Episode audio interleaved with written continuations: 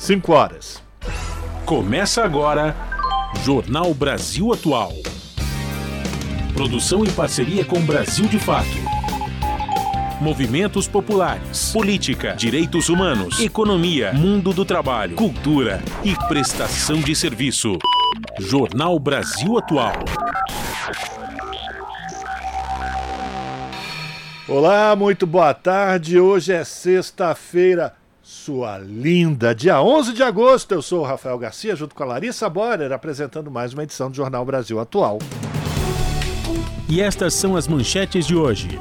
Lula lança o novo PAC, nova edição do Programa de Aceleração do Crescimento, prevê 1 trilhão e 700 bilhões de reais em investimentos em nove eixos e 4 milhões de empregos. O ministro-chefe da Casa Civil, Rui Costa, diz que o novo PAC se diferencia das edições anteriores por promover, induzir e apoiar parcerias público-privadas com responsabilidade fiscal e ambiental. Estudantes se mobilizam em favor de melhorias na educação e reivindicam a revogação do novo ensino médio e a recomposição do orçamento do MEC. Militares suspeitos de vender joias e presentes oficiais são alvo de operação da Polícia Federal. O pai de Mauro Cid, mais dois ex-ajudantes e o advogado da família Bolsonaro, Frederic Wassef, estão entre os alvos. Gilmar Mendes e Alexandre de Moraes votam em, em, julgamento no STF a favor da denúncia da Procuradoria-Geral da República contra a deputada federal bolsonarista Carla Zambelli por porte ilegal de arma e constrangimento. Em audiência pública na Comissão de Direitos Humanos do Senado, debatedores defendem a tributação maior dos agrotóxicos na reforma tributária. Gasolina pressiona a inflação, mas custos de energia e alimentos cai depois da deflação no mês anterior. IPCA tem leve alta em julho e agora soma 3,99% em 12 meses. Pesquisa do IBGE aponta que a quantidade de horas que as mulheres gastam com trabalho doméstico a cada semana é de 9,6 horas a mais do que os homens. E fique por dentro dos eventos culturais para curtir o final de semana na cidade de São Paulo. Participe do jornal Brasil Atual, 5 horas 3 minutos, horário de Brasília. Anote aí os endereços. Tem o Facebook, facebook.com barra Rádio Brasil Atual. No Instagram, arroba Rádio Brasil Atual. No Twitter, arroba RA Brasil Atual. Ou também pelo WhatsApp, o número é 11 96893 7672.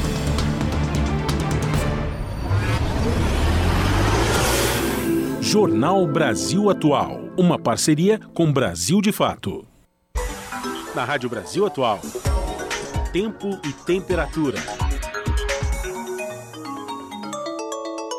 Sextou, minha gente! A tarde desta sexta-feira aqui na capital paulista é de tempo firme e seco. Céu limpo entre poucas nuvens. Os termômetros marcam 27 graus neste momento. E a umidade relativa do ar está baixa, 38%. Para hoje não tem previsão de chuva. No período da madrugada, o tempo fica limpo e a temperatura na casa dos 18 graus. Nas regiões de Santo André, São Bernardo do Campo e São Caetano do Sul, à tarde desta sexta-feira, também é de tempo firme entre poucas nuvens. Agora, 27 graus na região. Sem previsão de chuva na região do ABC. No período da noite e da madrugada, o tempo fica limpo e a temperatura na casa dos 18 graus. A sexta-feira em Mogi das Cruzes é de tempo ensolarado, céu limpo, poucas nuvens e a temperatura está na casa dos 27 graus. Mais um dia sem chance de chuva. A temperatura fica na casa dos 16 graus na madrugada, com tempo parcialmente nublado. E em Sorocaba, interior de São Paulo, olha, a mesma coisa. A tarde desta sexta-feira é de tempo firme, céu azul entre poucas nuvens. Para hoje não tem previsão de chuva. Agora os termômetros marcam 29 graus. Durante os períodos da noite e madrugada, o tempo fica parcialmente nublado e a temperatura cai, atingindo os 18 graus. No finalzinho do jornal eu volto para falar como fica o tempo neste final de semana aqui, ó, tá cheio de evento cultural. Para saber a programação de peças teatrais e shows, já sabe, né? É só ficar grudadinho aqui com a gente para ouvir a nossa agenda cultural. Na Rádio Brasil Atual. Está na hora de dar o serviço. 5 horas, 5 minutos, trânsito na cidade de São Paulo, fechando mais uma semana. A CET informa que neste momento são 724 quilômetros. 724 quilômetros de ruas e avenidas com trânsito lento aqui na cidade de São Paulo. A pior região agora é a Zona Sul, apresentando 222 quilômetros de lentidão. Zona Oeste com 211 Zona Leste 154, Zona Norte 68. Por fim, região central, 69 quilômetros de ruas e avenidas que são monitoradas pela CET com trânsito congestionado. E lembrando ao motorista que possui um carro com placas finais 9 ou 0, que ele deve encostar o seu veículo se ele estiver transitando no centro expandido de São Paulo, porque está em vigor o rodízio de veículos. Portanto, até às 8 da noite, carros com placas finais 9 e 0 não podem circular na cidade de São Paulo, no centro expandido. E a gente vai saber agora como é que está a situação do transporte público sobre trilhos com ela. Larissa Borer, boa tarde. boa tarde, Rafa. Vamos lá, olha. Segundo o site do metrô, metrô.sp.gov.br, tá tudo tranquilo, operação normal em todas as linhas do metrô. E a mesma coisa, segundo o site da CPTM, viu? Segundo o site, todas as linhas estão operando em situação normal na, no final da tarde desta sexta-feira. Rafa, conta pra gente como que tá a situação das rodovias. Pois é, para o motorista que vai para a região do ABC ou Baixada Santista, usando Anchieta ou Imigrantes, tudo tranquilo, tudo verde, não tem nenhum ponto de congestionamento, não tem neblina no Alto da Serra, portanto a viagem é de buenas, segundo os jovenzinhos, né? E se você está na Baixada e vem aqui para a capital, você também não vai encontrar nenhum ponto de congestionamento. Se esse é o seu caso, meu amigo, minha amiga, boa viagem!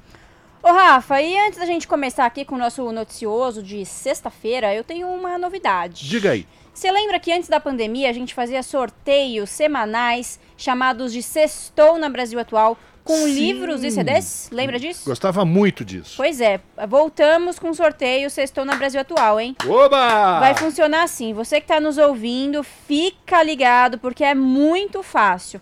Ó, eu acabei de postar aqui uma foto no story do Instagram da rádio, arroba Rádio Brasil Atual. E para concorrer a um kit de CDs e livros de artistas que já passaram pela rádio, é só curtir essa foto dos stories e responder Sextou na Brasil Atual. Os três primeiros levam um kit. Fácil, né? Bico! O resultado a gente vai dar aqui no final dessa edição. É isso, Rafa. Boa! Eba, olha o groove. Aqui é Pedro Luiz, ouvintes da Rádio Brasil Atual.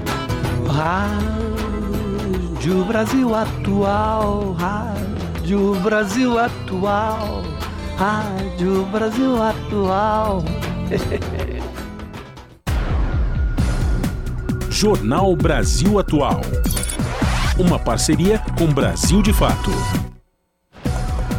5 horas mais 8 minutos. Com previsão total de 1 trilhão e 700 bilhões de reais em investimentos públicos e privados, o novo programa de aceleração do crescimento foi lançado nesta sexta-feira em uma cerimônia no Teatro Municipal do Rio de Janeiro com a presença do presidente Lula e ministros.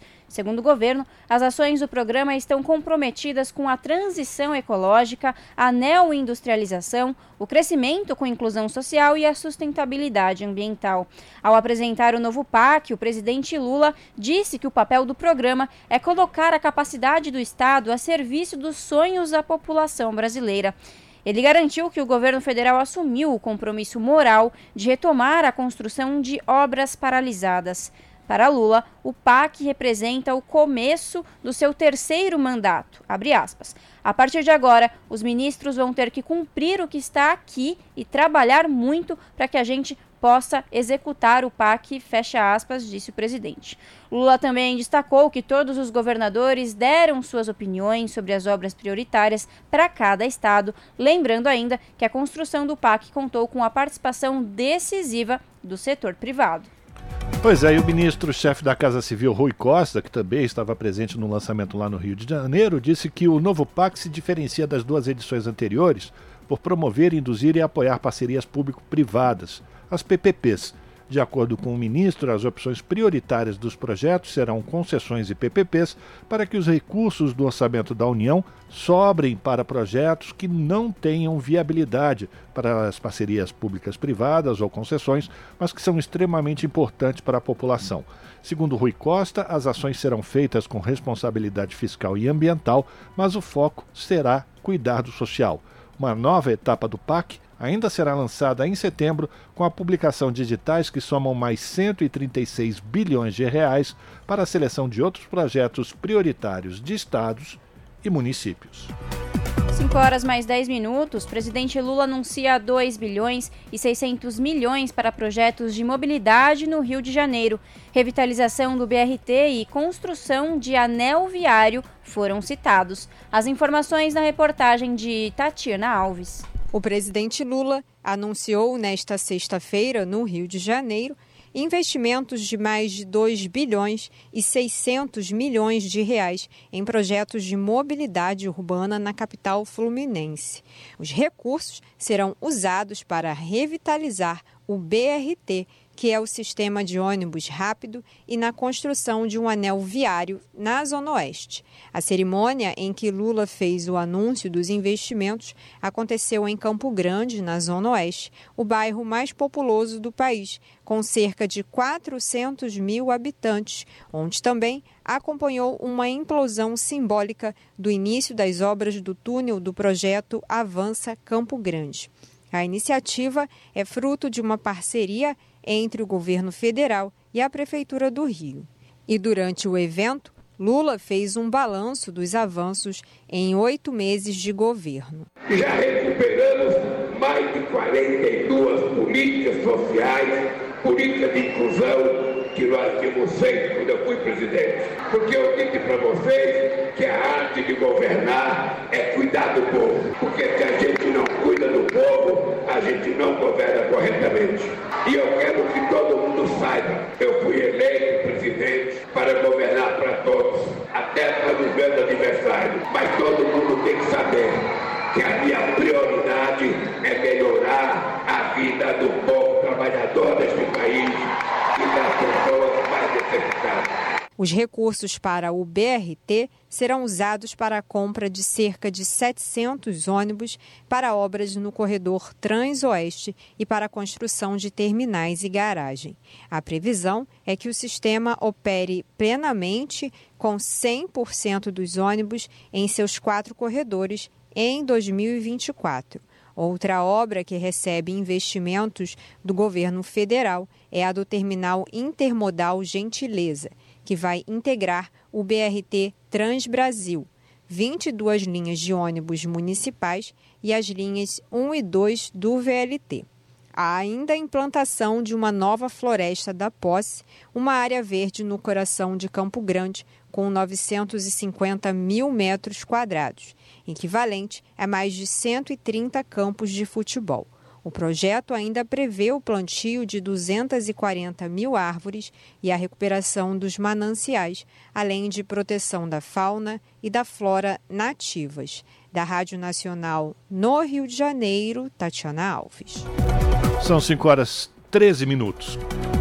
A Polícia Federal fez buscas contra o advogado e militares ligados ao Bolsonaro. O ex-ajudante de ordens de Jair Bolsonaro e tenente do Exército Osmar Crivellati, o general do Exército Mauro César Lorena Cid, pai do também ex-ajudante de ordens de Bolsonaro Mauro César Barbosa Cid, e o advogado Frederico Assef, que já defendeu a família Bolsonaro, são os alvos da operação da Polícia Federal.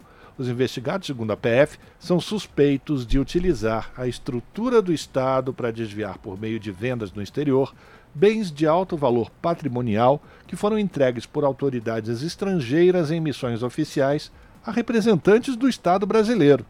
A operação foi autorizada pelo ministro do Supremo Tribunal Federal, Alexandre de Moraes, no inquérito sobre as chamadas milícias digitais. O documento da corte cita especificamente o caso das joias vindas da Arábia Saudita em outubro de 2021 na decisão, Moraes determina ainda que o Gabinete Adjunto de Documentação Histórica forneça, no prazo de cinco dias, todos os documentos que instruíram os processos de destinação de bens ao acervo privado de Bolsonaro. Silvinei Vasques foi transferido para o complexo da Papuda, em Brasília. Ele é investigado por interferir nas eleições de 2022. As informações na reportagem de Daniela Longuinho. O ex-diretor-geral da Polícia Rodoviária Federal, Silvinei Vasques, foi transferido para o complexo da Papuda, em Brasília, na noite desta quinta-feira, após prestar depoimento na sede da Polícia Federal. Ele é investigado por suposto uso da máquina pública para interferir no segundo turno das eleições presidenciais de 2022, no âmbito da Operação Constituição Cidadã. O depoimento durou quase cinco horas. Silvinei chegou a passar mal, recebeu atendimento médico e continuou a responder às perguntas dos agentes. O ex-diretor-geral da PRF foi preso na última quarta-feira em Santa Catarina por determinação do ministro do Supremo Tribunal Federal, Alexandre de Moraes. De acordo com as investigações, integrantes da PRF teriam feito bloqueios em estradas para dificultar o trânsito de eleitores de Lula no dia 30 de outubro do ano passado. A ação teria sido planejada desde o início de outubro daquele ano e no dia do segundo turno foi realizado patrulhamento ostensivo e direcionado à região nordeste do país. O depoimento de um servidor que atuou na inteligência do Ministério da Justiça e Segurança Pública deu início às apurações. Segundo ele, logo após o resultado do primeiro turno das eleições, foi pedido o painel com a lista das cidades com mais de 75% dos votos para os dois candidatos que foram ao segundo turno. O servidor considerou estranho o pedido e percebeu que as ações da PRF seriam blitz em municípios ou próximas a municípios nos quais o então candidato Lula teve votação acima de 75 25%. Em nota, o advogado Eduardo Simão, que representa Silvinei Vasques, informou que o depoimento foi excelente, que o seu cliente respondeu tudo com coragem. Disse também que não cabe habeas corpus, indicando que deve pedir a revogação da prisão preventiva. Da Rádio Nacional em Brasília, Daniela Longuinho. 5 horas 17 minutos e os ministros do Supremo Tribunal Federal, Gilmar Mendes e Alexandre de Moraes, votaram a favor da denúncia da Procuradoria-Geral da República contra a deputada federal bolsonarista Carla Zambelli por porte ilegal de arma e constrangimento. Todos os ministros devem votar a denúncia em plenário virtual até o dia 21 de agosto. Se a denúncia da PGR for acolhida pela maioria dos magistrados, Zambelli se torna ré e terá de responder a uma ação penal.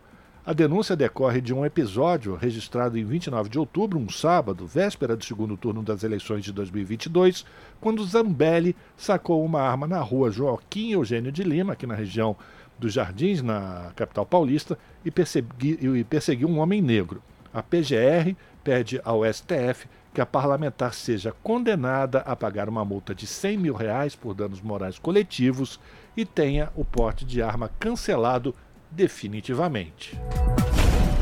Você está ouvindo? Jornal Brasil Atual, uma parceria com Brasil de Fato. 5 horas mais 18 minutos. E sobre a CPI do MST, o ministro do Desenvolvimento Agrário, Paulo Teixeira, prestou depoimento e afirmou que o Tribunal de Contas da União tomou medida equivocada ao suspender a reforma agrária em 2015. A sessão se deu em clima morno, sem os tradicionais bate-bocas do colegiado, mas com embates de narrativa. As informações com Gabriela Moncal. A queda de braço entre parlamentares governistas e opositores viveu um novo capítulo na quinta, dia 10, na CPI do MST, na Câmara dos Deputados. Ao longo de mais de cinco horas de audiência no colegiado, o ministro do Desenvolvimento Agrário, Paulo Teixeira, prestou depoimento. A convocação partiu de um requerimento apresentado pelo deputado Éder Mauro, do PL do Pará.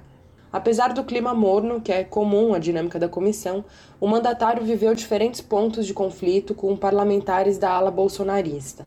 Um dos destaques se deu no quesito da paralisação do programa de reforma agrária no país após um acórdão publicado pelo Tribunal de Contas da União em 2015. A medida marcou a cena política nos últimos anos no que se refere à disputa entre diferentes setores. De um lado, movimentos populares do campo que defendem a política de reforma agrária, e de outro, lideranças da direita, principalmente da extrema-direita. Na época da edição do documento, o TCU apontou suspeita de irregularidades no programa e suspendeu a política. A medida impactou diretamente 578 mil famílias que foram consideradas em situação irregular mexeu também na fila do programa, que deixou de cadastrar novas famílias. Políticos, assessores técnicos e lideranças populares questionaram a decisão desde então, ao se queixarem que o tribunal não chegou a ouvir o contraditório. Também apontaram que os técnicos do TCU analisaram o programa com base em critérios considerados estranhos ao processo de reforma agrária. O tema veio à tona no dia 10 em diferentes momentos durante a audiência com Paulo Teixeira ele classificou como equivocada a forma como o tribunal avaliou o assunto. Faz oito anos que não tem assentamentos no Brasil, porque o programa de reforma agrária começou, ao meu ver, por uma equivocada atuação de uma parcela do Tribunal de Contas da União que fez um trabalho que é digno de ser reprovado por essa casa. Um trabalho que o parlamento, tendo aquele órgão como órgão auxiliar, não poderia aceitá-lo. Tantos equívocos naquele trabalho que o Tribunal de Contas da União fez. Na época da publicação do acórdão, a Procuradoria-Geral da República ingressou com uma ação questionando a medida do TCU. Entre outras coisas, a Procuradoria também apontou falta de respeito ao processo legal e ao direito de defesa das pessoas acusadas. Em 2017, a liminar foi deferida pelo Supremo Tribunal Federal por meio do ministro Alexandre de Moraes, que anulou os efeitos do documento. Na sequência, o TCU reconheceu os problemas, entre eles o de que o número de 578 mil famílias irregulares estaria equivocado. Em diferentes momentos da audiência na CPI, o relator da comissão, Ricardo Salles, do PL de São Paulo, defendeu a iniciativa do TCU. Ele alegou suspeita de irregularidades em questões como os critérios de seleção do programa. Em resposta, Paulo Teixeira questionou o parlamentar, perguntando se ele aceitaria que algum direito dele fosse bloqueado sem que se considerasse contraditório. Durante sua exposição inicial, Teixeira citou medidas e dados relacionados à gestão petista a respeito da pasta do desenvolvimento agrário. O ministro mencionou 100 milhões de reais de verbas destinadas à área de assistência técnica para 2023. Elencou políticas como o Programa Nacional de Alimentação Escolar, que teve os valores corrigidos depois de seis anos sem reajustes no orçamento. Também lembrou a situação do Programa de Aquisição de Alimentos. De São Paulo, da Rádio Brasil de Fato, com reportagem de Cristiane Sampaio, locução Gabriela Moncal. 5 horas 23 minutos e o Ministério do Desenvolvimento Agrário e Agricultura Familiar vai lançar no dia 1 de setembro o Mais Gestão, que é o Programa Nacional de Apoio à Qualificação da Gestão dos Empreendimentos da Agricultura Familiar. De acordo com o documento, o principal objetivo do programa é qualificar o sistema de gestão das cooperativas, associações e agroindústrias das agricultura, da agricultura familiar, além de facilitar o acesso aos mercados para esses empreendimentos. O Mais Gestão também prevê oferta de formação e capacitação técnicas. Para ter acesso ao Mais Gestão, é necessário que a cooperativa ou associação esteja com documentação ativa e tenha declaração de aptidão ao PRONAF ou inscrição no Cadastro Nacional da Agricultura Familiar. Você está ouvindo? Jornal Brasil Atual. Uma parceria com Brasil de Fato. 5 horas 24 minutos. ONG brasileira que busca proteger a araucária da extinção vence prêmio da ONU. Programa das Nações Unidas para o Desenvolvimento anuncia vencedores do 14º Prêmio Equador. Concurso reconhece povos indígenas e comunidades locais de 10 países. Da ONU News em Nova York, quem traz os detalhes é Mayra Lopes.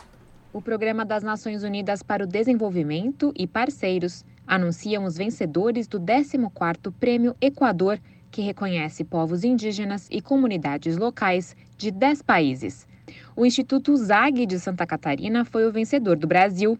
A organização liderada por jovens indígenas tem como foco o reflorestamento e a preservação dos saberes tradicionais relacionados à árvore araucária, conhecida como zag, que possui valor sagrado e simbólico para os povos Xokleng. Suas atividades de reflorestamento, incluindo remoção de árvores invasivas, promoção de tradições ancestrais e extensão educacional, visam proteger a araucária como fonte de nutrição, medicina e identidade cultural, reconhecendo a profunda interdependência entre a árvore e o povo. O presidente do Instituto ZAG afirma que a missão da entidade também significa a continuidade da sabedoria e ação de seus ancestrais. Ele adiciona que o reflorestamento é apenas um passo nessa luta, defendendo que o território precisa ser preservado para que as mudas tenham chance em seu longo caminho até a maturidade. O Instituto ZAG também está tomando outras medidas para defender o território. O objetivo final é retirar as araucárias da lista de risco extremo de extinção da União Internacional para a Conservação da Natureza. Da ONU News em Nova York, Mayra Lopes. Em audiência pública na Comissão de Direitos Humanos do Senado, debatedores defendem a maior tributação dos agrotóxicos na reforma tributária. Eles também ressaltam a necessidade urgente de transição do atual modelo de produção agrícola para um que preserve a saúde e o meio ambiente. Reportagem de Yara Farias Borges. A Comissão de Direitos Humanos e Legislação Participativa debateu os benefícios fiscais para agrotóxicos e a violação de direitos humanos. Na opinião da diretora do Departamento de Vigilância em Saúde Ambiental e Saúde do Trabalhador do Ministério da Saúde, Maria Juliana Correia, a concessão de incentivos fiscais aos agrotóxicos viola os direitos humanos, uma vez que estes insumos geram doenças e põem em risco a vida. As decorrências do uso de agrotóxicos impactam o Sistema Único de Saúde, ressaltou a representante do Ministério da Saúde. Os incentivos fiscais, eles violam os direitos humanos porque eles incentivam a prática da morte, retira a saúde e devolve as sequelas para um sistema de saúde público da conta. Os incentivos eles vão então na contramão das políticas centrais que defende a saúde dos trabalhadores e a saúde ambiental. Ao citar o efeito dos agrotóxicos em várias doenças como câncer e depressão, bem como no extermínio de abelhas, insetos importantes na polinização e produção de alimentos, o presidente da Frente Parlamentar Mista de Soberania e Segurança Alimentar e Nutricional e de Combate à Fome, o deputado federal Padre João, do PT Mineiro, também defendeu a taxação desses produtos. Quem gera doença tem que tributar mais e não isenção e, e que são doenças que estão sendo bancadas. Não é para o sistema privado, não. Está sendo bancado pelo SUS. Não é justo do próprio Estado gerar um roubo nele mesmo. Quem gera doença tem que pagar. Também o presidente da Comissão de Turismo e Meio Ambiente da Assembleia Legislativa de Santa Catarina, deputado Marcos Abreu, defendeu maior tributação para produtos comprovadamente maléficos. Representando a ACT Promoção da Saúde, a socióloga Paula Jones defendeu um sistema tributário saudável, sustentável e solidário, denominado 3S, com maior taxação sobre o tabaco, agrotóxicos e refrigerantes. Ao pedir ao Congresso Nacional ponderação responsável ao votar a reforma tributária, Paula Jones defendeu mudança do modelo de produção de alimentos. Então a gente está financiando aquilo que faz mal à saúde, aquilo que faz mal ao meio ambiente e aquilo que gera mais desigualdade. E a gente pode fazer diferente, porque o que existe aqui hoje é fruto de escolhas que fizemos no passado. Então acho que o momento agora é uma enorme oportunidade. A tributação ela é uma chave muito importante para a gente conseguir mudar esse cenário em outra direção. Na avaliação do pesquisador da Fundação Oswaldo Cruz, Marcelo Porto, a tributação dos agrotóxicos pode acelerar a transição para uma agricultura ecológica. Tal transição, garantiu Porto, não vai aumentar o preço da cesta básica, mas pode diminuir o lucro da cadeia do agronegócio, que em 2022 foi de mais de um trilhão de reais. A procuradora do Ministério Público, Ana Paula de Medeiros, lembrou que a alimentação brasileira é produzida, em sua maior parte, pela agricultura familiar e pequenos produtores rurais. Ao definir o agronegócio como sistema predatório e destruidor do patrimônio natural, o representante do setor de produção do MST, Movimento dos Trabalhadores Rurais Sem Terra, Diogo Moreira, sugeriu medidas para garantir segurança alimentar, como a reforma agrária e políticas de assistência técnica, de bioinsumos, incentivos fiscais, bem como de abastecimento e um programa nacional de agroecologia. O presidente da Comissão de Direitos Humanos, senador Paulo Paim, do PT Gaúcho, pediu contribuição dos painelistas para emendas à reforma tributária. Que essas contribuições remetam para nós, que nós podemos transformar em emenda, né? Que a gente combine com vocês o que, que a comissão deva fazer nesse campo da, da, defesa da saúde, da vida, né? enfim, do planeta. Paim anunciou que vai enviar o vídeo do debate à Comissão de Constituição, Justiça e Cidadania, onde tramita a reforma tributária. Da Rádio Senado, Yara Farias Borges. Com texto atualizado, o relator tenta superar entraves para aprovar a proposta de lei do mar na Câmara dos Deputados. O repórter José Carlos Oliveira acompanhou o encontro com os setores envolvidos. O deputado Túlio Gadelha, da Rede de Pernambuco, afirmou que pretende superar mitos e desinformações para aprovar a proposta de lei do mar, analisada há 10 anos na Câmara dos Deputados e com regime de urgência desde 2018. O projeto original foi rejeitado na Comissão de Agricultura em 2015, ganhou um novo texto aprovado pela Comissão de Meio Ambiente em 2017 e ainda passou por alterações da Comissão de Constituição e Justiça em 2021. Recentemente, Gadelha, o último relator do tema na CCJ, aperfeiçoou o texto texto a fim de facilitar o consenso e a aprovação no plenário da Câmara. Até por ainda estar em construção, a íntegra não foi divulgada na página oficial da Câmara, mas pode ser lida, por exemplo, no site da Frente Parlamentar Ambientalista. De fato, o texto na CCJ é o texto que está no site da Câmara, mas para fazê-lo tramitar, precisei retomar as reuniões com entidades, com sindicatos, com a bancada da pesca, e a gente foi arredondando esse texto para convencer o próprio presidente Arthur Lira da necessidade, da urgência. Então, desde então, venho apresentando esse último texto nas reuniões de lideranças, nas reuniões de bancada, conversando com parlamentares. Há mudança, inclusive, na ementa da proposta que passa a instituir a Política Nacional para a Gestão Integrada à Conservação e o Uso Sustentável do Sistema Costeiro Marinho. Professora do Instituto do Mar da Universidade Federal de São Paulo, Leandra Gonçalves, acompanha o histórico de análise da proposta. Em audiência da Comissão de Meio Ambiente, ela destacou que o texto recente traz princípios mais genéricos que orientam a gestão e conectam os demais instrumentos legais, facilitando o planejamento espacial marinho.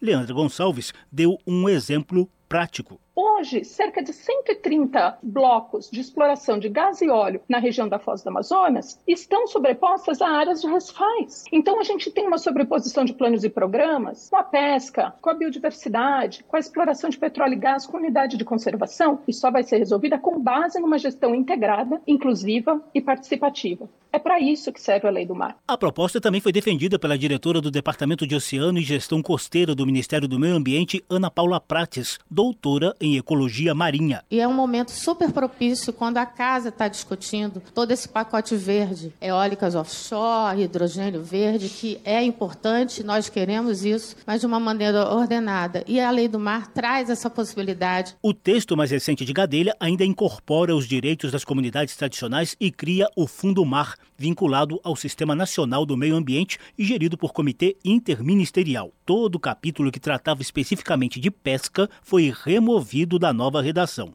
Porém, ainda baseadas nas versões anteriores, várias entidades pesqueiras, industriais e artesanais mantiveram a crítica de que a proposta de lei do mar onera e traz insegurança jurídica para o setor. A diretora do Departamento de Registro e Monitoramento do Ministério da Pesca, Elielma Borcem, reconheceu avanços, mas pediu tempo para analisar as mudanças. Reitero que houve um avanço gigante nesse processo, mas existem ainda alguns pontos que a gente precisa um alinhamento fino. Né? O relator Túlio Gadelha informou que também aguarda os pareceres oficiais dos Ministérios da Fazenda e do Meio Ambiente para buscar o apoio da base governista ao seu texto mais recente da proposta de lei do mar. Da Rádio Câmara de Brasília, José Carlos Oliveira.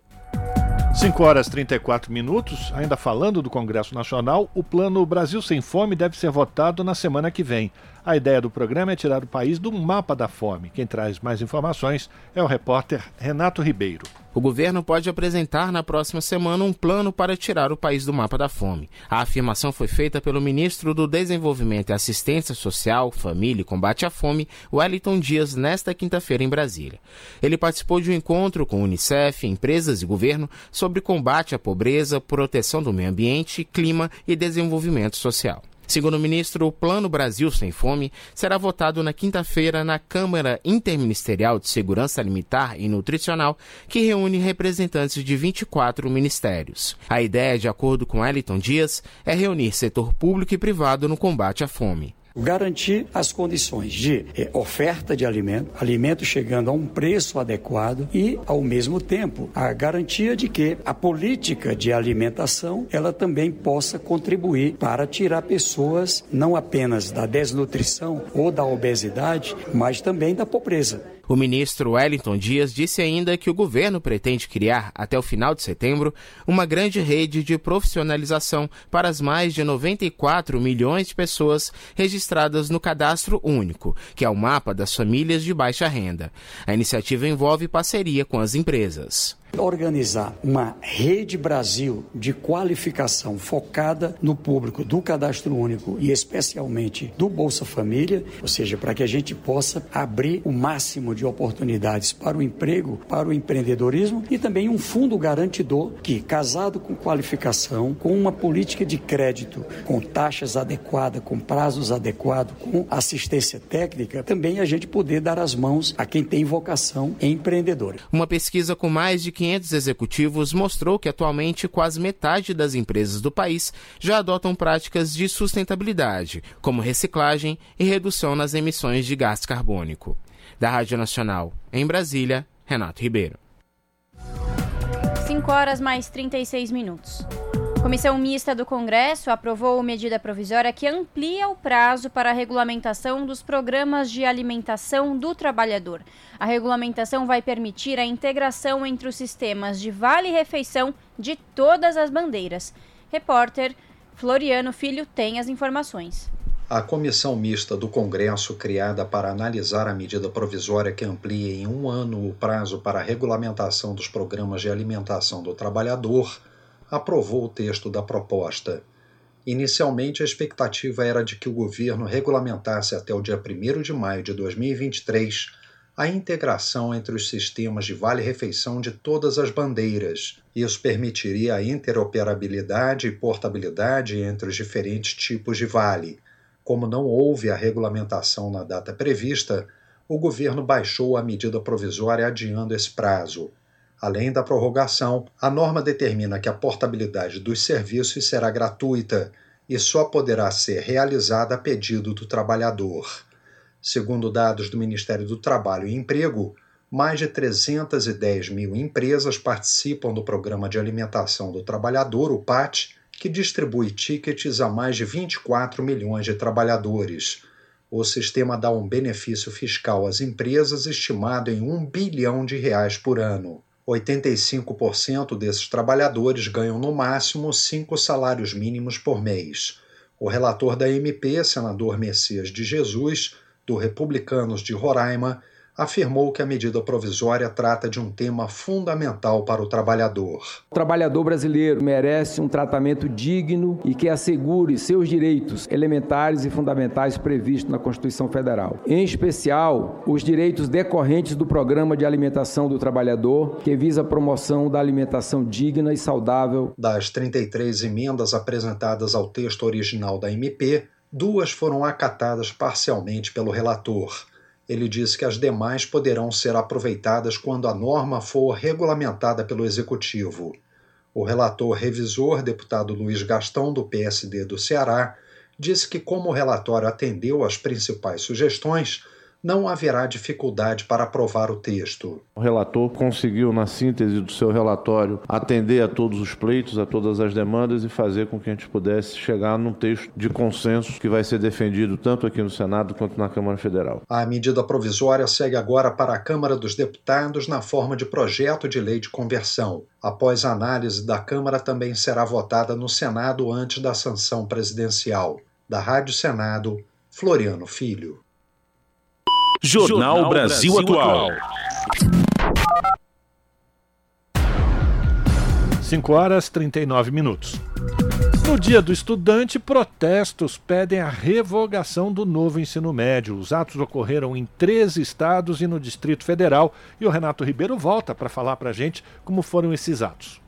Estudantes protestaram em três estados e no Distrito Federal pela revogação do novo ensino médio, reposição do orçamento da educação e direitos aos pós-graduandos. Os atos desta sexta-feira marcaram o Dia Nacional do Estudante e o aniversário de 86 anos da UNE, União Nacional dos Estudantes. Em Brasília, os protestos aconteceram na esplanada dos ministérios, com concentração no Museu Nacional, seguido de uma caminhada até o Ministério da Educação.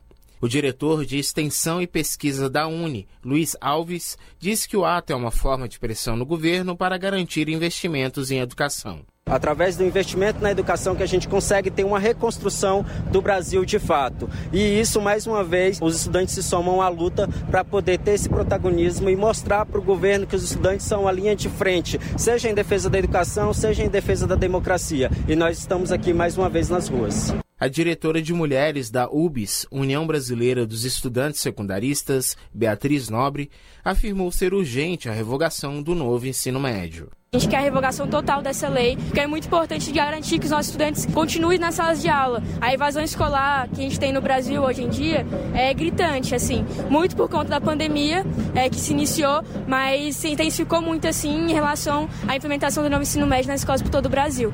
O governo pretende enviar até setembro ao Congresso Nacional um projeto de lei para alterar a reforma do ensino médio. Por isso, o Ministério da Educação quer receber até 21 de agosto as contribuições da sociedade para a versão final do relatório sobre a consulta pública do ensino médio. Nesta sexta-feira, no lançamento do novo PAC, no Rio de Janeiro, foram anunciados investimentos de quase 35 bilhões de reais na educação nos próximos quatro anos. O dinheiro será usado para construir creches, escolas e para modernizar institutos e universidades federais. Da Rádio Nacional, em Brasília, Renato Ribeiro. 5 horas 42 minutos. Financiamento estudantil é fundamental para ampliar o ensino superior no Brasil, defendem debatedores. A repórter Maria Neves acompanhou a audiência. Palestrantes de audiência pública na Câmara dos Deputados sustentam que, sem programa de financiamento estudantil sustentável, o Brasil não vai atingir a meta de ter 33% dos jovens matriculados no ensino superior. O objetivo está previsto no Plano Nacional de Educação já para o ano que vem.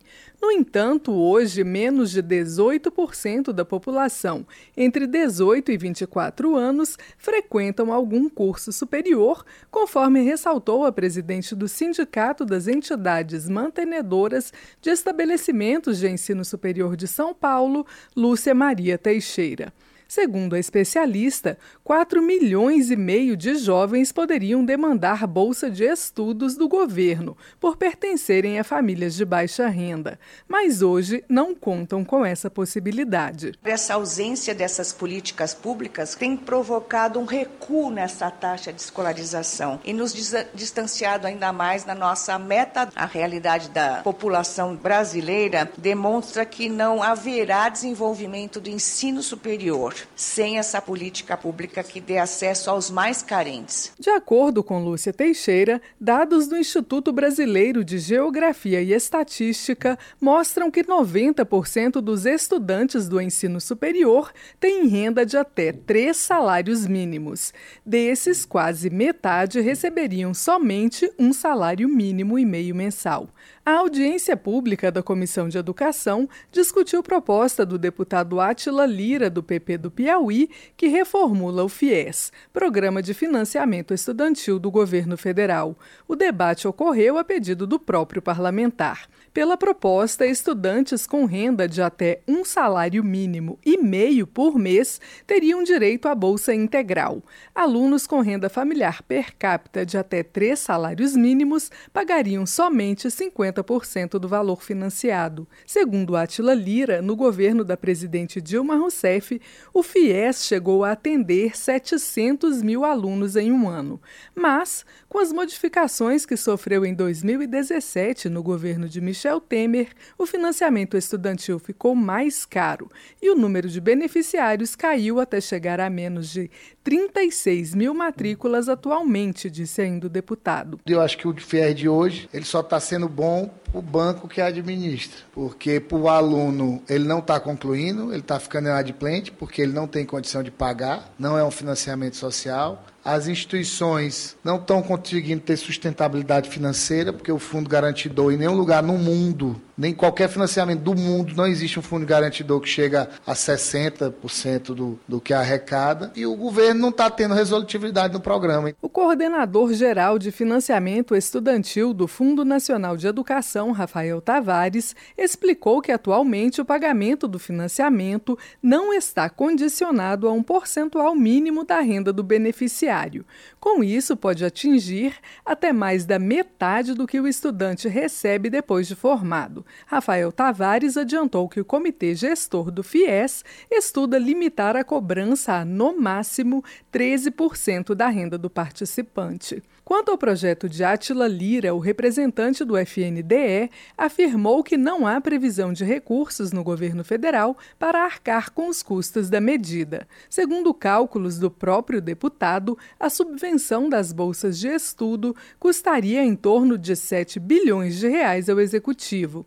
Para Atila Lira, no entanto, o impacto social compensaria o investimento. Socialmente, eu acho que é um investimento altíssimo, um investimento muito positivo para que a gente possa fazer com que o Brasil melhore seus índices educacionais, pelo menos próximo dos nossos países vizinhos, que chegam a nível de 30, 40, 50% de jovens no ensino superior, o que hoje a gente não chega a 20%. De acordo com o diretor-presidente da Associação Brasileira de Mantenedoras de Ensino Superior, Celso Nisquier, apesar de o valor total parecer elevado, o governo gasta bem menos com subsídio a um aluno da rede privada que com aquele matriculado no ensino superior público. Nisquier afirma que um jovem com bolsa integral do ProUni, programa do governo federal, custa o equivalente a 16% do valor investido em um estudante da universidade pública. Da Rádio Câmara de Brasília, Maria Neves. Você está ouvindo? Jornal Brasil Atual. Uma parceria com Brasil de Fato. 5 horas 47 minutos. Brasil tem a terceira maior população carcerária feminina do mundo. Total de mulheres presas quadruplicou em 20 anos no país. As informações na reportagem de Eliane Gonçalves. O Brasil tem a terceira maior população carcerária feminina do mundo. Fica atrás apenas dos Estados Unidos e da China. O levantamento é do World Female Imprisonment List e foi feito no final do ano passado. Em dezembro de 2021, a última data dos dados brasileiros, havia quase 43 mil mulheres encarceradas, uma população que quadruplicou em 20 anos. Quase a metade, cerca de 45% delas, está em prisão preventiva, ou seja, ainda aguarda a sentença da Justiça, segundo o Departamento Penitenciário Nacional. Nós conversamos com uma ex-detenta. Patrícia tem 50 anos. Hoje trabalha como diarista, mas entre 2002 e 2011 esteve presa em São Paulo por associação ao crime organizado. Você está passando uma situação difícil, com os filhos, com tudo, não estou não justificando, mas a realidade é essa. O que, que eles falar, fala para ela, se ela quiser, uma droga ali pra mim, ela é mulher, põe aí um quilo na bolsa, numa mochila, no, numa sacola, vai para outro bairro, leva lá que eu dou mil reais pra ela. E a gente já começa a achar que aquilo dali, não, só vou uma vez. Porque daí dá pra sair do sufoco, dá pra pagar aluguel, pagar água, pagar luz, dá pra pagar umas coisas, fazer uma compra. E a gente acha que a solução vai ser aquela dali, e a gente vai parar. Só que a gente esquece que por detrás de tudo isso tem umas pessoas grandes e sempre vai ter um sendo investigado pela polícia. E a corda se arrebenta mais pro lado mais fraco, nunca é pro lado de quem é alguma coisa, entendeu? Essa espécie de epidemia do aprisionamento feminino tem impacto direto na sociedade. É que são as mulheres a principal fonte de sustento das famílias. Os três filhos de Patrícia eram crianças quando foi presa. A mais velha tinha 12 anos, o mais novo, 4. Foi uma destruição para minha vida, porque quem pereceu foi meus filhos.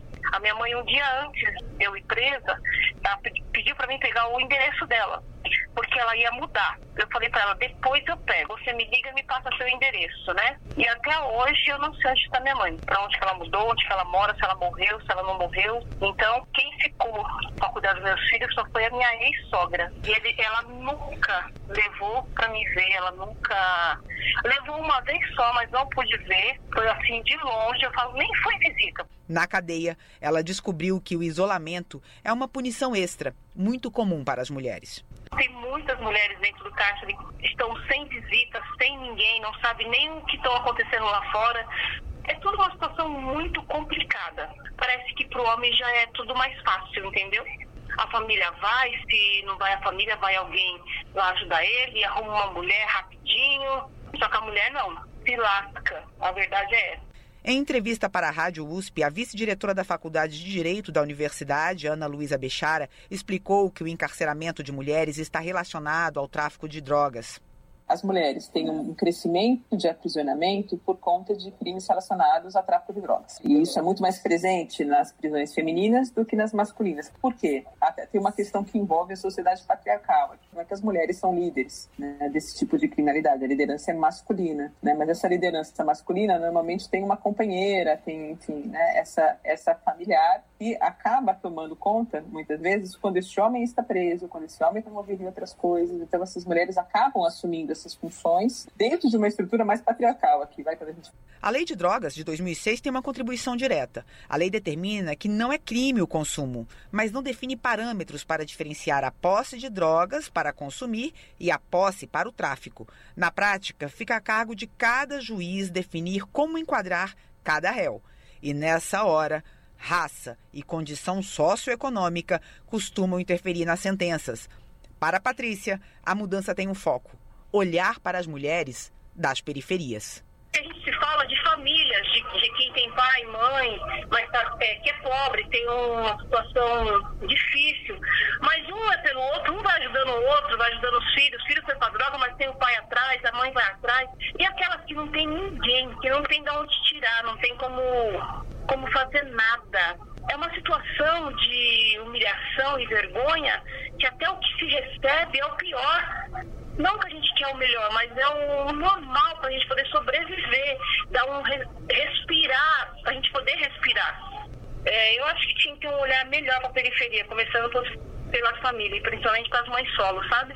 No último dia 2 de agosto, o STF retomou o julgamento que discute parâmetros mais objetivos para diferenciar porte de drogas para consumo e para o tráfico.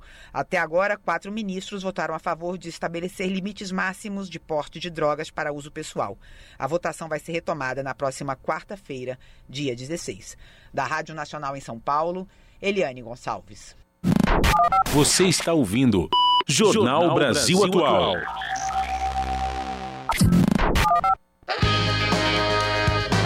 Melhor do circuito alternativo, agora na nossa agenda cultural.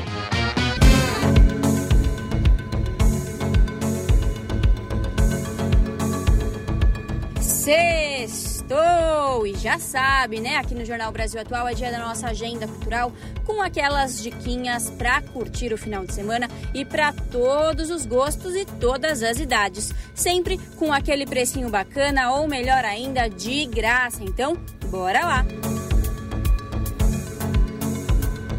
Nesta sexta-feira você pode conferir a terceira edição da mostra Microdanças, da Companhia Teatral Diversiddança. Após temporada de apresentações online e presenciais, a companhia divulga hoje às sete e meia da noite no Espaço Cultural Cita um compilado de microvídeos que sintetizam seu longo processo de produção artística.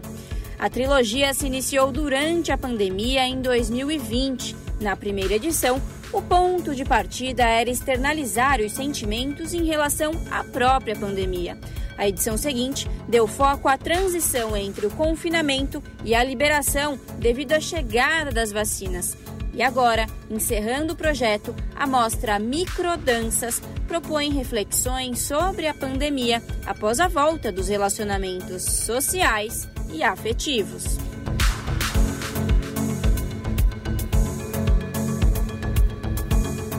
Terceira edição da mostra Microdanças, hoje às sete e meia da noite, no Espaço Cultural Cita, Rua Haroldo de Azevedo, número 20, Jardim Bom Refúgio, São Paulo. A entrada é gratuita.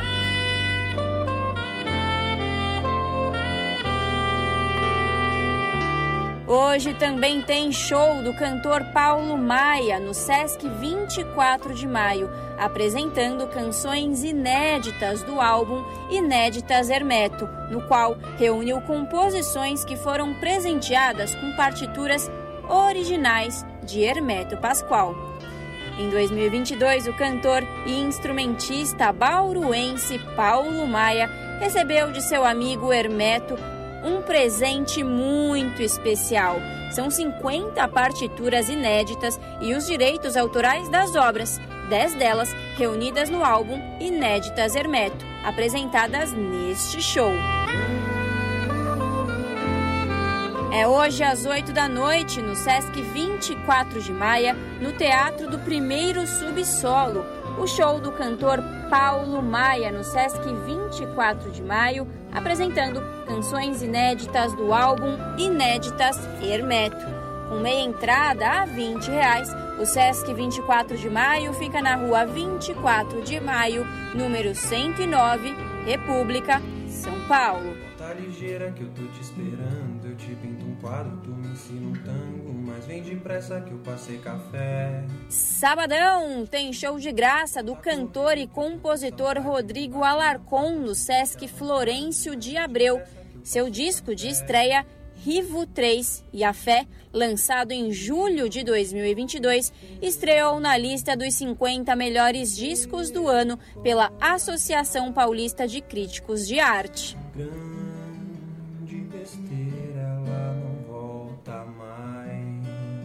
O jovem é uma das revelações no cenário da chamada Nova MPB. É neste sábado, show gratuito do cantor e compositor Rodrigo Alarcon no Sesc Florencio de Abreu, às quatro da tarde, onde Rua Florência de Abreu, número 305, Centro Histórico de São Paulo.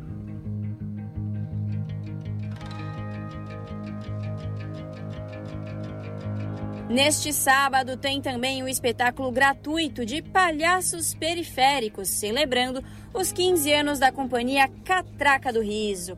A peça tem o intuito de desmistificar ideias sobre a palhaçaria de forma leve e descontraída.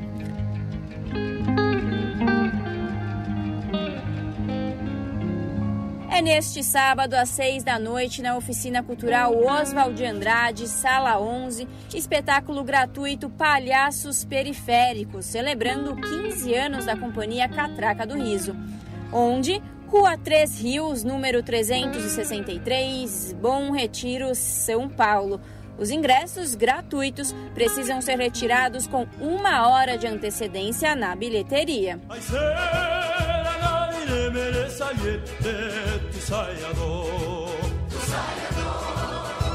E tá rolando a 97 festa da Aquiropita. A festa italiana acontece em homenagem à padroeira do bairro do Bexiga e promete agitar todos os sábados e domingos até o dia 3 de setembro. Uma explosão de cultura italiana com deliciosos pratos como o clássico espaguete e os irresistíveis antepastos. E tem diversão para todas as idades. As crianças vão aproveitar muito com pula-pula, pescaria, tiro ao alvo e mais um monte de atrações incríveis. Todos os finais de semana até o dia 3 de setembro, a 97ª Festa da Aquiropita, aos sábados das 6 da tarde à meia-noite e aos domingos das 5 e meia da tarde até as 10 e meia da noite, onde Rua 13 de Maio, Bela Vista, São Paulo, entrada franca.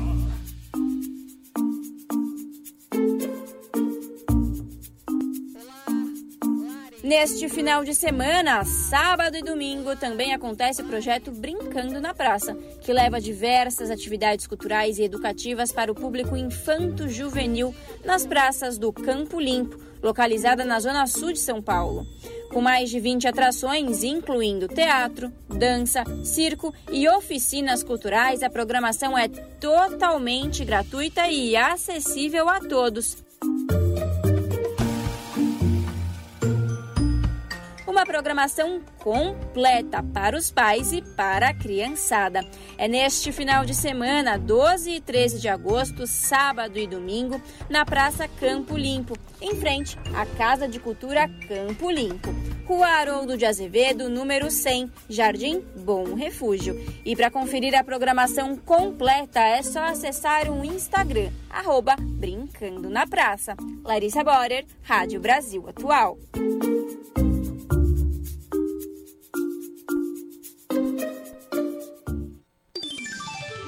Pontualmente 18 horas. Rádio Brasil Atual. Para sugestões e comentários, entre em contato conosco por e-mail redação@jornalbrasilatual.com.br ou WhatsApp DDD 11 96893 7672. Acompanhe a nossa programação também pelo site redebrasilatual.com.br.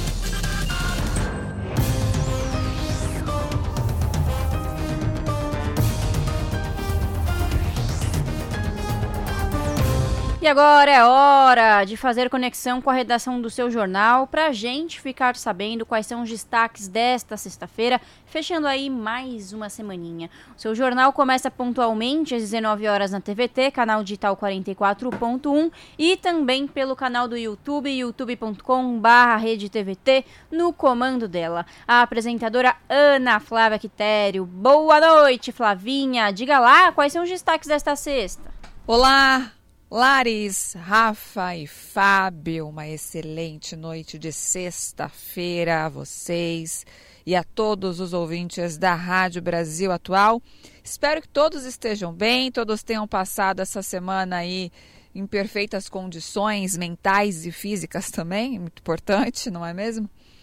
Final de semana, um final de semana um pouco mais especial, porque teremos o Dia dos Pais, então para quem tem essa figura, né, paterna, é um momento de abraçar, embora todos os dias sejam esses momentos, né? De abraçar, de presentear, dizer que ama.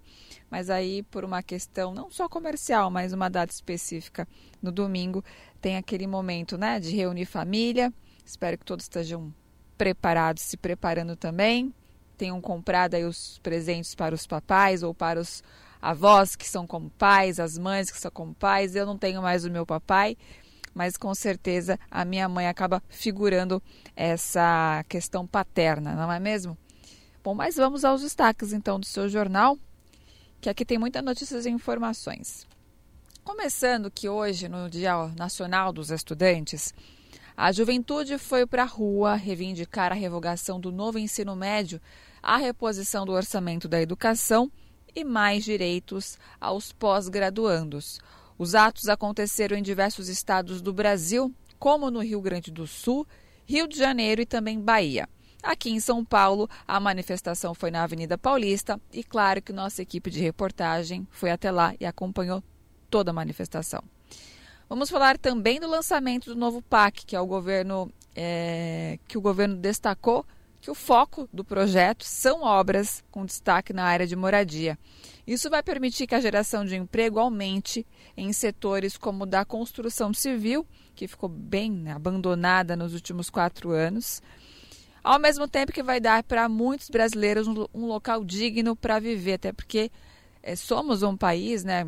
Exemplo que São Paulo, déficit habitacional é muito grande e com programas como o PAC, isso dá uma né?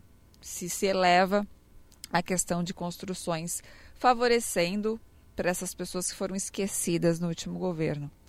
E por falar em governo, no caso o governo atual agora, né?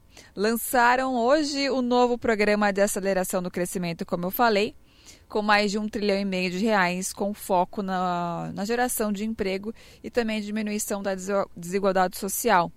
É, tudo isso foi celebrado, né? Foi bastante discutido também. Temos matérias sobre isso no Rio de Janeiro que eles lotaram né, o Teatro Municipal da cidade para acompanhar o novo modelo do projeto que mudou o país e agora voltou maior e com muito mais força. Vamos falar também sobre as, as questões, né, os desdobramentos, a repercussão das vendas de joias pelo pai do Mauro Cid, que também né, teve um babafafá desde a manhã de hoje com essa descoberta. Teremos previsão do tempo para te atualizar sobre sábado e domingo também, para você não sair de casa com blusa mais ou blusa menos, uma sombrinha mais ou uma sombrinha menos. Temos muitas outras notícias e informações que vocês podem conferir pontualmente às sete da noite comigo no seu jornal. Um bom programa aí para vocês, viu? Rafa, Lares e Fábio, eu sempre dou essa pausa dramática porque eu sempre esqueço. Porque às vezes muda Cosmo, aí vem, né, Lares, e aí me dá um branco. E aí a gente está na sexta-feira, né, me perdoem. A mente, desde ontem, né, já está bem fraquinha. Chega na sexta-feira, dá uma... a tela do Windows de erro. Bom, mas eu desejo para vocês aí um bom jornal, um bom final de semana também, mas antes disso, não se esqueçam em terminar aí, se conectem aqui comigo no seu jornal pelo youtube.com barra RedeTVT, 44.1 TV digital ou pela Claro TV pelo 512 para quem mora na região do ABC. Hilares, bom programa para você amanhã, tem desenrolados, em não percam 5 e meia da tarde. Beijo grande e até daqui a pouco. Esse é o Jornal Brasil Atual. Uma parceria com Brasil de Fato. São 6 horas e 5 minutos. Para deixar a Flavinha, daqui a pouco a gente está acompanhando você no seu jornal e, claro, todos nós aqui acompanhando a Lari amanhã a partir das 5 e meia no Desenrolados. Mas hoje a, a Larissa já propôs aqui o início de um novo sorteio na Rádio Brasil Atual, dentro do Jornal Brasil Atual, um sorteio cultural.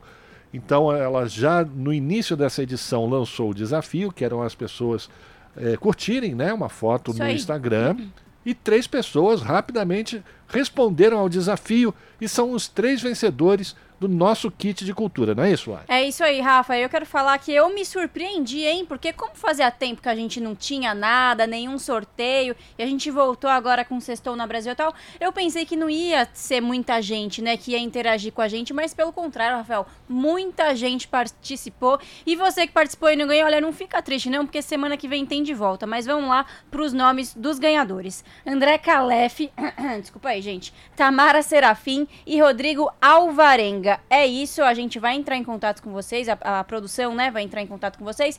E semana que vem tem mais, Rafa. É isso aí. Agora são 6 horas, 7 minutos. Jornal Brasil Atual. Uma parceria com Brasil de Fato. O INPC, o Índice Nacional de Preços ao Consumidor, que mede a variação da cesta de compras de famílias com renda de até cinco salários mínimos, registrou deflação de 0,09% em julho deste ano. A taxa é próxima da deflação de 0,10% do mês anterior.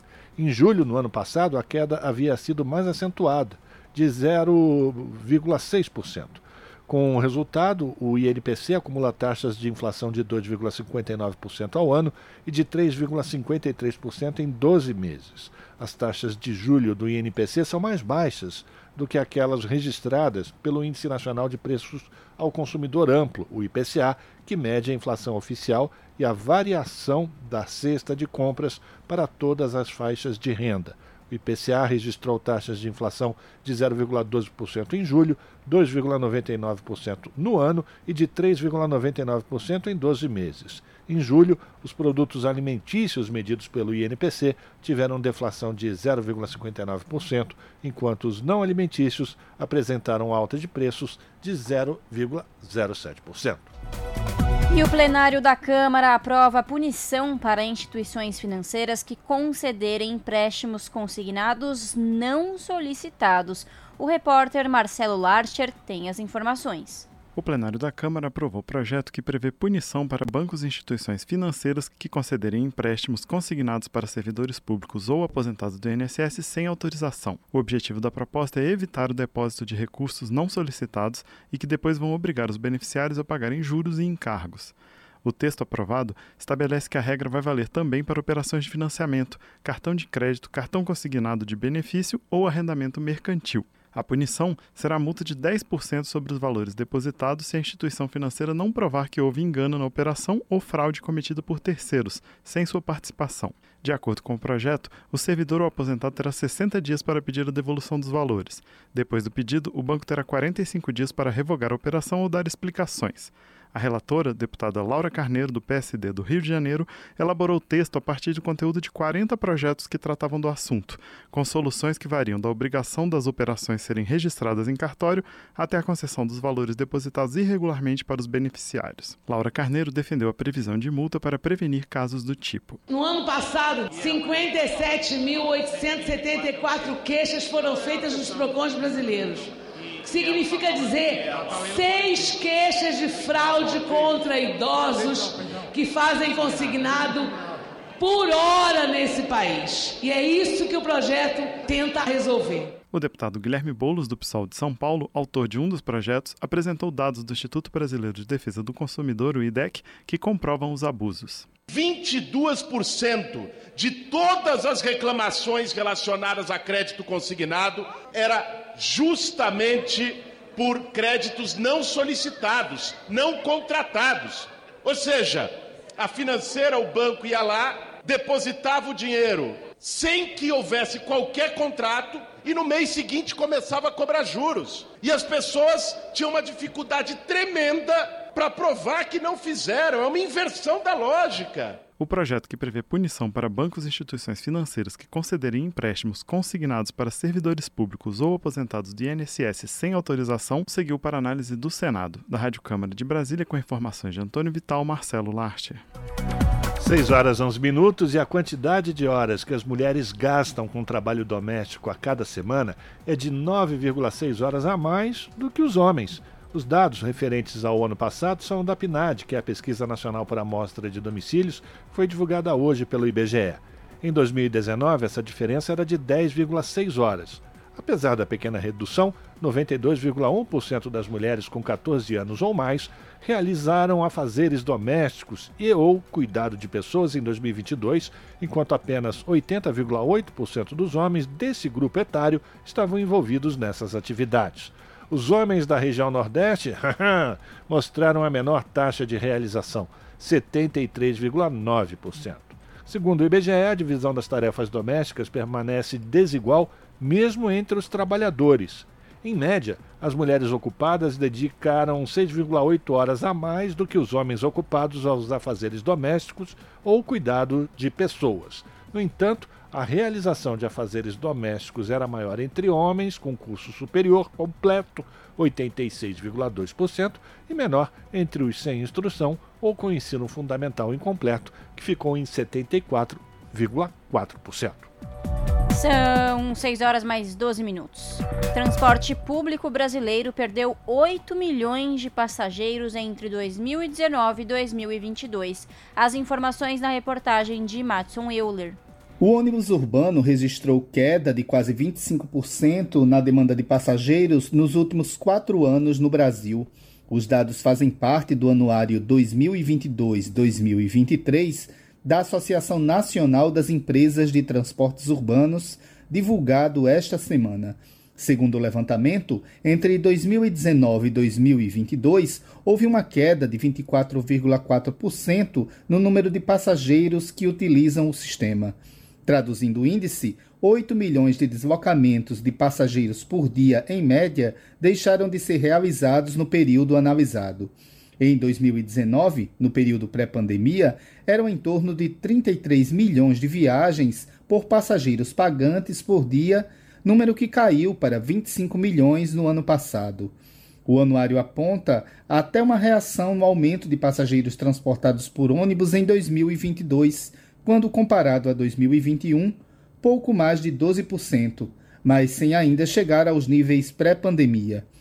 Dentre os fatores que contribuíram para a diminuição da demanda do transporte público coletivo, destacam-se as políticas de incentivo ao transporte individual, o surgimento do transporte por aplicativo, a intensificação do trabalho home office e de hábitos de consumo, como o e-commerce. Os indicadores analisados no anuário foram calculados tendo como base as redes de transporte público por ônibus que operam tanto no sistema municipal quanto metropolitano em São Paulo, Rio de Janeiro, Belo Horizonte, Curitiba, Porto Alegre, Fortaleza, Recife, Salvador e Goiânia. Essas regiões metropolitanas representam nove dos maiores sistemas do tipo no país, concentrando cerca de 32,5% da frota nacional e pouco mais de 34% da demanda de passageiros transportados. O transporte público realizado por ônibus possui atualmente uma frota de 107 mil veículos e é responsável por cerca de 90% das viagens de transporte coletivo no Brasil. Da Rádio Nacional em São Luís, Madison Euler. 6 horas e 14 minutos e um projeto pretende mudar a quantidade de álcool na gasolina. A ideia é passar para 30% o volume de etanol. Quem traz informações é o repórter Osama El Gauri. O governo federal quer aumentar a oferta de combustíveis limpos no país, ou seja, aqueles com menor impacto para o meio ambiente. Para isso, um projeto vai ser apresentado ao Congresso Nacional para alterar a quantidade de álcool na gasolina. Segundo o secretário nacional de Petróleo, Gás e Biocombustíveis, Pietro Mendes, os atuais 27% de etanol na gasolina devem passar para 30%, o chamado combustível E30. Isso será feito alterando a previsão de álcool no Proconv, o programa de controle de emissões veiculares. E a mudança deve trazer eficiência energética e ambiental. Melhor eficiência energética, porque você permite a utilização de motores que são mais eficientes, então tem uma potência maior, torque, e melhora para o meio ambiente, porque o etanol reduz as emissões dos gases de efeito estufa quando comparado à gasolina. O professor de Engenharia Mecânica da Universidade de Brasília e diretor do Parque Científico e Tecnológico da instituição, Carlos Gurgel Veras, destaca como a alteração pode afetar o consumidor. Essa alteração, do ponto de vista do usuário do veículo, ela é praticamente imperceptível, né? O que acontece é que o etanol tem um conteúdo energético menor do que a da gasolina. Portanto, o carro vai consumir um pouquinho mais, por essa questão lógica, né? O secretário nacional de petróleo, Pietro Mendes, explica que o acréscimo de álcool na gasolina vai elevar a octanagem do combustível, o que tecnicamente significa aumentar a qualidade dele. Mas o benefício disso não deve vir mesmo no consumo dos motores atuais, e sim para os novos motores que virão também por causa dessa mudança. Para os novos motores, você, por exemplo, torna o motor flex mais eficiente, porque você aproxima a octanagem do etanol com da gasolina, então você permite uma otimização do motor. É, você utilizar motores turbo mais eficientes, eles têm uma, um consumo menor, então a expectativa é que esse, uma nova entrada de motores mais eficientes, o consumidor seja beneficiado duplamente pela redução na bomba, porque o etanol custa normalmente mais barato do que a gasolina, somado ao fato de que o quilômetro rodado também ficaria mais barato porque eu teria um motor mais eficiente. Segundo o secretário, a mudança ainda passará por uma avaliação técnica na próxima reunião do CNPE, o Conselho Nacional de Política Energética. O projeto, que será apresentado ao Congresso Nacional, se chama Programa Combustível do Futuro e vai também trazer medidas para o armazenamento de gases do efeito estufa em reservatórios geológicos, como bolsões onde não há mais petróleo, e para tornar o Brasil o maior fornecedor do mundo de combustível sustentável de aviação a partir do etanol. Da Rádio Nacional em Brasília, Osama El Gauri. Relator do projeto que regulamenta o lobby no Brasil defende uma aprovação rápida da proposta no Senado. A Comissão de Fiscalização e Controle realizou uma audiência pública para discutir o assunto. Da Rádio Senado, quem traz os detalhes é Floriano Filho. O lobby é exercido por grupos organizados que tentam influenciar a atuação de políticos e de poderes públicos a atividade legalizada e regulamentada em dezenas de países, incluindo Estados Unidos, Canadá, México e países europeus. No Brasil, a regulamentação do lobby está em debate há mais de 15 anos no Congresso Nacional, a partir de um projeto apresentado em 2007. Em 2022, uma proposta do governo federal foi arquivada e, no seu lugar, foi apresentado outro projeto aprovado pela Câmara dos Deputados. Naquela altura, Entidades da sociedade civil que acompanhavam a tramitação reclamaram que o parecer sobre a proposta não foi divulgado antecipadamente, impedindo a manifestação desses grupos. A Comissão de Transparência, Governança, Fiscalização e Controle e Defesa do Consumidor, CTFC, realizou uma audiência para discutir o projeto que agora está no Senado. André Amaral, analista da Transparência Internacional Brasil e do Instituto Democracia e Sustentabilidade, explicou por que essas instituições são a favor da regulação do lobby no Brasil. Pelo direito ao acesso às autoridades públicas, ao direito à transparência de quem está influenciando as mesmas, o direito à integridade na formulação de políticas públicas, direito à igualdade de armas entre os atores. O projeto apresentado em 2007 pelo deputado Carlos Zaratini, do PT de São Paulo, serviu como uma das bases para o texto aprovado na Câmara o deputado federal Lafayette de Andrada, do Republicanos de Minas Gerais, foi o relator da proposta que veio da Câmara e, durante a audiência, falou sobre o motivo da demora histórica para a aprovação do projeto. O Brasil ficou muito atrasado na regulamentação do lobby. A grande imprensa, desde os anos 90, acabou, por certo aspecto, estigmatizando essa palavra. A palavra lobby no Brasil sempre teve um significado de algo a ver com corrupção, mala preta, enfim, algo negativo. O relator no Senado é Isalci Lucas, do PSDB do Distrito Federal que já declarou que irá propor poucas mudanças no texto. Ele quer encaminhar o assunto com agilidade e fez uma comparação com a reforma tributária. Nosso objetivo é, de fato, tratar dessa matéria de forma célere, até porque, como a reforma tributária, né, são mais de 30 anos também que estão falando sobre isso e a gente precisa, num determinado momento, aprovar. O relator também pretende ouvir instituições como as confederações nacionais da indústria e da agricultura e a Ordem dos Advogados do Brasil. Da Rádio Senado, Floriano Filho. 6 horas 21 minutos, ainda em Brasília, a Câmara aprovou a reserva de 30% das vagas em conselhos de empresas públicas para mulheres. O repórter Marcelo Larcher tem mais detalhes deputados e deputadas aprovaram um projeto que reserva 30% das vagas de titulares de conselhos de administração das empresas públicas para as mulheres. A regra valerá também para sociedades de economia mista e outras companhias em que a União, Estado ou município detém a maioria do capital social. A proposta foi aprovada por acordo entre os líderes da maioria dos partidos, depois que a relatora, a deputada Flávia Moraes, do PDT de Goiás, alterou o texto.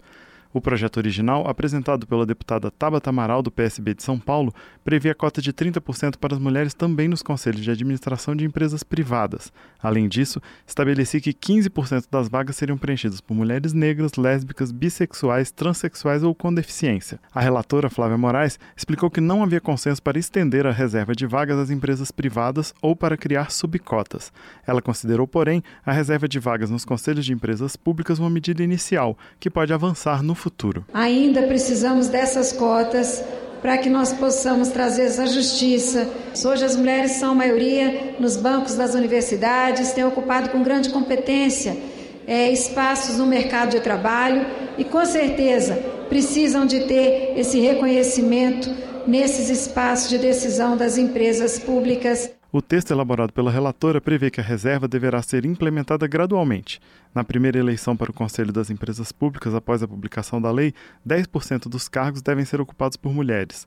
Na segunda, o percentual deve subir para 20%, até atingir 30% a partir da terceira eleição, quando um terço da cota deverá ser ocupado por mulheres negras ou com deficiência. A autora da proposta, a deputada Tabata Amaral, defendeu a cota para mulheres nas empresas com base na experiência internacional. Hoje, nas 100 maiores companhias listadas na B3, apenas 10% dos assentos em conselhos de administração são ocupados por mulheres. E aí vocês me perguntam, mas como é que outros países enfrentam esse problema de representatividade?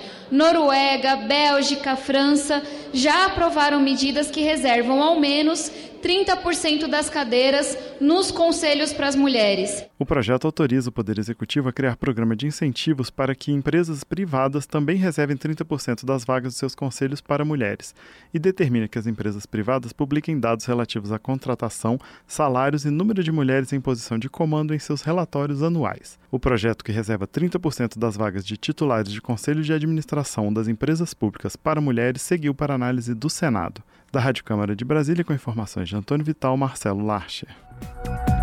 Setor de serviços fecha o primeiro semestre com alta de quase 5%. Os dados foram divulgados nesta quinta-feira pelo IBGE. As informações na reportagem de Carolina Pessoa. O setor de serviços fechou o primeiro semestre deste ano com alta de 4,7% e nos últimos 12 meses, 6,2%. Na passagem de maio para junho, a alta foi de 0,2%, sendo a segunda taxa positiva seguida do setor, que acumula alta de 1,6% nesse período. Os dados foram divulgados nesta quinta-feira pelo IBGE, Instituto Brasileiro de Geografia e Estatística. Em comparação com o patamar pré-pandemia, registrado em fevereiro de 2020, o setor opera 12,1% acima e 1,5% abaixo do ápice da série histórica da pesquisa mensal de serviços, atingido em dezembro do ano passado. Três das cinco atividades investigadas pela pesquisa cresceram em junho. Serviços profissionais, administrativos e complementares, com alta de 0,8%, serviços prestados às famílias, com alta de 1,9%, e serviços de informação e comunicação, com elevação de 0,5%. Rodrigo Lobo, gerente da pesquisa, explica o principal destaque. Os destaques ficaram com o setor de serviços profissionais administrativos e complementares, que avançaram 0,8% em junho ante maio, é, em que sobressaíram as, as receitas das empresas que atuam com atividades jurídicas, as empresas também que atuam com programas de desconto e programas é, fidelidade, e também algum tipo de ganho vindo das empresas que atuam com serviços de engenharia. No lado negativo, os transportes variaram menos 0,3%, após terem avançado 2,2% no mês anterior. O transporte de passageiros recuou 1,2% e o índice de atividades turísticas variou menos 0,4% após ter avançado nos dois meses anteriores, com ganho acumulado de 4,3% nesse período. 16 unidades da federação acompanharam o resultado positivo do país em junho, na comparação com o mês anterior. Os maiores impactos vieram de São Paulo, Paraná, Distrito Federal e Minas Gerais. Já a principal contribuição negativa veio do Rio de Janeiro. Da Rádio Nacional no Rio de Janeiro, Carolina Pessoa. A pluralidade de ideias e a informação confiável nunca foram tão necessárias. Você que gosta do conteúdo jornalístico produzido pela Rádio Brasil Atual e pela TVT tem uma missão muito importante: dar o seu apoio para que nossa voz continue cada vez mais forte. Jornalismo independente, com responsabilidade com a notícia e com a democracia, só é possível com a participação e o apoio popular. Acesse o site catarse.me/tvt, faça a sua assinatura e nos ajude com sua contribuição. Rádio Brasil Atual e TVT. Compromisso com a notícia. Compromisso com você. Na Rádio Brasil Atual. Tempo e temperatura. Final de semana na capital paulista vai ser muito doido, hein? No sábado, a temperatura será bem alta, dia ensolarado e sem chance de chuva, com máxima de 30 graus e mínima de 16 graus. E domingão, olha, tudo muda. O dia fica nublado, a temperatura cai bastante e tem previsão de garoa no período da tarde e noite. O domingo na capital paulista terá máxima de 18 graus e mínima de 13 graus. Em Santo André, São Bernardo do Campo e São Caetano do Sul, mesma coisa. Esse final de semana será de extremos. No sábado, dia quente, de sol e calor e sem previsão de chuva, com máxima de 29 graus e mínima de 17 graus. Domingão no ABC, tudo muda, tudo fica diferente. O dia fica totalmente nublado, a temperatura cai bastante e tem previsão de chuva fraca no período da tarde e da noite, com máxima de 17 graus e mínima de 13 graus. Em Mogi das Cruzes, mesma coisa. No sábado, solzão e calor. Tempo firme e seco, sem previsão de chuva, com máxima de 29 graus e mínima de 17 graus. E domingo a coisa fica totalmente outra. O dia será totalmente nublado, a temperatura despenca e tem previsão de garoa no período da noite, com máxima de 19 graus e mínima de 14 graus. Temperaturas altas e baixas também no final de semana em Sorocaba. Sabadão, dia de sol, calor e temperatura bem alta, com máxima de 30 graus e mínima de 15 graus. E no domingo o tempo muda, o dia será frio, a temperatura vai cair, hein? O dia fica totalmente nublado e tem previsão de chuva no período da noite, com máxima de 21 graus e mínima de 15 graus. Bom final de semana a todos. Larissa Borer, Rádio Brasil Atual. E a gente termina aqui mais uma edição do Jornal Brasil Atual, que teve trabalhos técnicos de Fábio Balbini, na apresentação Larissa Borer e eu, Rafael Garcia. Você fica agora com o papo com o Zé Trajano. Às sete da noite tem o seu jornal pela TVT, canal 44.1 digital. E lembrando que amanhã, a partir das cinco e meia da tarde, tem o Desenrolados com a Larissa e o. o... Lucas Souza, meu parceirinho. Luquinhas Souza e também às seis e meia tem o Revista Brasil TVT com Cosmo Silva e a Ana Rosa Carrara. A gente volta na segunda-feira, a partir das 5 da tarde, com mais uma edição do Jornal Brasil Atual. Para todo mundo, um ótimo final de semana. Continuem se cuidando. A gente volta a se encontrar. Até lá!